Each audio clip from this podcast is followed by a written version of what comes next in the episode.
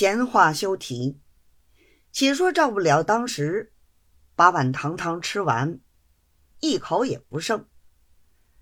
吃完之后也不睡觉，便同蓝仙两个尽着在舱里胡吵。此时文妾却同玉仙静悄悄的在耳房里，一点声息也听不见。一直等到下半夜，其说潮水来了，船上的伙计一齐站在船头上候着。只听老远的，同锣鼓声音一般，由远而近，声音已渐渐的大了。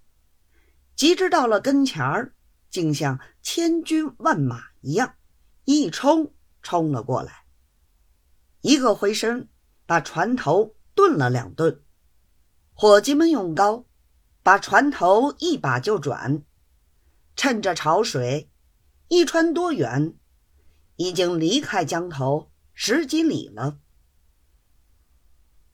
其实，大众都被潮水惊醒。不多一刻，天已大亮，船家照例行船。文七已经起来的了，看看天色尚早，依旧到耳房里去睡。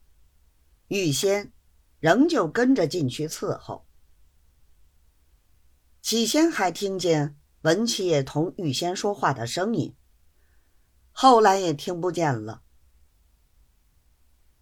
赵不了自从同蓝仙鬼混了半夜，等到开船之后，蓝仙却被船家叫到后梢头去睡觉，一直不曾出来。中仓只剩的照不了一个，举目无亲，好不凄凉可惨。